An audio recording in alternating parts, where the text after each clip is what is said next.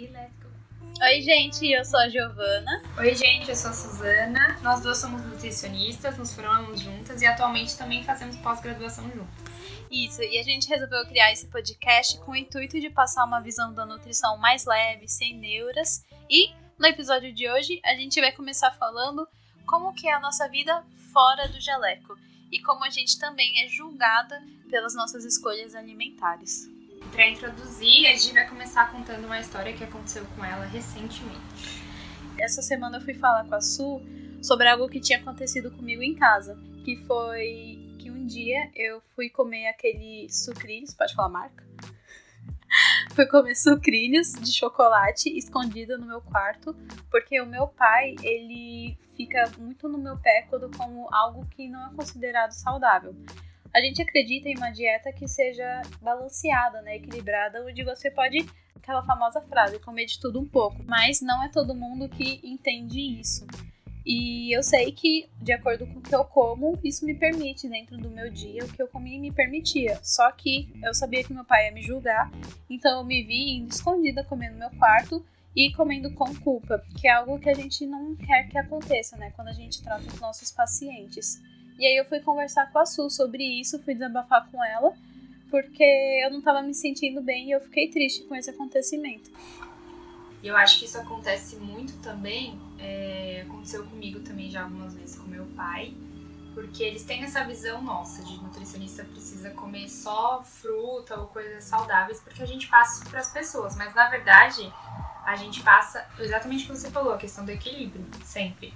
Mas como é que você se sentiu? É, você sentiu que estava fazendo coisa errada ou não? Eu acabei me sentindo mal por quando eu percebi o que eu estava fazendo, tipo, a que ponto eu cheguei e eu vi que eu estava comendo um alimento com culpa e julgando ele. Eu não gostei disso, eu fiquei triste. E a primeira coisa que eu fui fazer, eu falo brincando, eu fui procurar ajuda de um profissional, que foi a Suzana, que também é nutricionista. Porque é aquele negócio, por mais que você tenha informação, por mais que você saiba, eu gosto de falar, antes de tudo a gente é humano. Então, eu me vi ali naquele momento, eu não soube lidar sozinha. Muitas vezes a gente não sabe lidar sozinha, seja qualquer que seja o problema na, em outras áreas da sua vida. E eu fui procurar a ajuda dela, porque eu sabia que, como amiga e como nutricionista, ela ia me ajudar e ter uma visão diferente ali para me passar. E é diferente a gente aplicar o que é com a gente, né? Então gera essa insegurança. Mas também para mostrar que a gente não tá. A gente tá suscetível a isso da mesma forma que as outras pessoas, independente de ser nutricionista ou não. E que se tornou uma questão de julgamento assim muito, muito grande, né? Quantos fiscais de pratos existe por aí? Você vai numa festa, você vai em algum lugar as pessoas sempre olham o que você, mesmo disfarçadamente, o que você tá comendo. E que as pessoas sempre acabam olhando, vendo que você tá no enfim, que você tem no prato. Eu já fui questionada algumas vezes por beber refrigerante ou comer certas coisas por ser nutricionista.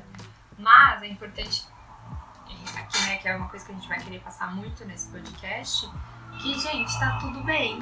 Foi exatamente o que a gente falou. Ela, ela sabe o contexto da alimentação dela, ela sabe o que ela come no dia a dia. E ela sabe que quando ela resolveu comer aquele cereal, que não vai ter uma uma grande. não vai gerar problemas, né, gente? Uhum. Exatamente. Isso é importante.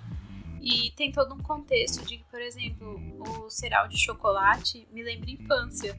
Eu não quero tirar aquele alimento que me remete à infância, aquele alimento que quando você come você sente um quentinho ali na barriga. É que nem o bolo da avó, a comida da avó a gente não tem que tirar os alimentos que a gente mais gosta, até porque quanto mais você restringe, maior compulsão você vai acabar tendo para aquele alimento.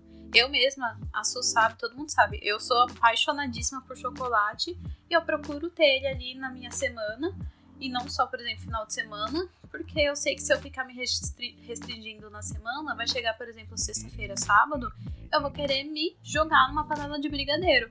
Isso vai ser muito pior que você se permitir comer, que é o que a gente chama que é a fome genuína, né? Aquela vontade ali de você ter um desejo que você tem por um certo alimento, que é melhor você comer ali na hora do que você ficar se é, privando e depois atacar uma panela de brigadeiro, atacar uma caixa de chocolate, uma barra de chocolate, por aí vai. Exatamente. E é o que você falou, vão ter alimentos que vão, a gente vai ter essa essa, essa vai ter uma, um afeto, né, com eles, porque eles vão trazer esse conforto pra gente. Então a Gi já se conhece, ela sabe que quando ela vai estar um pouco mais triste, talvez ela vai procurar alimentos específicos. Eu a mesma coisa. O que acontece é que isso é normal, só que a gente tem que ver para não se tornar uma coisa é, que fique muito repetitiva e ruim. Mas na verdade o que a gente mais quer assim passar nesse, nesse podcast, nesse episódio, é como todo mundo tá suscetível a isso. A gente se alimenta né, o tempo todo, várias vezes ao longo do dia. Hum. E que a alimentação pra gente também, nós, ser nutricionistas, também somos julgados pelo que a gente come ou não. E que a gente tem que entender, a gente sabe, a gente tem esse conhecimento técnico, mas a gente passa para as outras pessoas também que tá tudo bem dependendo do seu contexto. E que o importante é o, é o equilíbrio.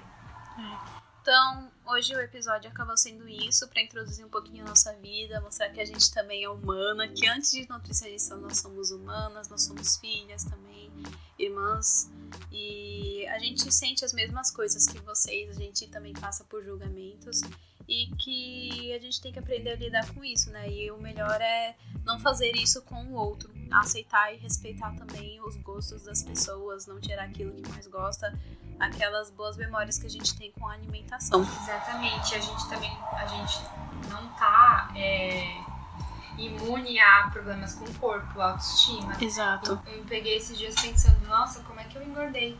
Tipo, tanto na quarentena, porque eu não tô, tipo, meu, meu metabolismo é muito, nunca, nunca tive é, facilidade, né, de engordar peso. É. E aí eu parei pra pensar e falei, gente, a gente tá em casa, não tá gastando, né? Não tô, sabe, é o máximo que eu vou é tipo do meu quarto pra, pra cozinha. Pra Por mais que se alimente bem, não tá tendo um gasto. Exato. Vai acontecer isso naturalmente e tá tudo bem. Exatamente, só que a gente não tá imune a isso também. Os uhum. pensamentos vêm. O que a gente faz é tentar, igual a gente falou, ela vem conversar comigo ou vai conversar com outra pessoa e, e tentar racionalizar isso que tá acontecendo, né? Que todo mundo tá vivendo o mesmo momento. Espero que vocês tenham gostado. Se vocês quiserem seguir a gente nas redes sociais, o meu Instagram é nutrigiovanasalgueiro com dois N's. E o meu é nutri.sol E compartilhe também esse podcast com a família, com os amigos, com quem você saiba que vai gostar também. E o nosso próximo podcast a gente vai falar sobre os tipos de fome, né, Su? Sim, existem alguns tipos de fome e como é importante identificar cada um deles também, você está sentindo e se conhecer mesmo. Então, no próximo a gente vai trazer essa informação para vocês. Um beijo, pessoal, até o próximo episódio.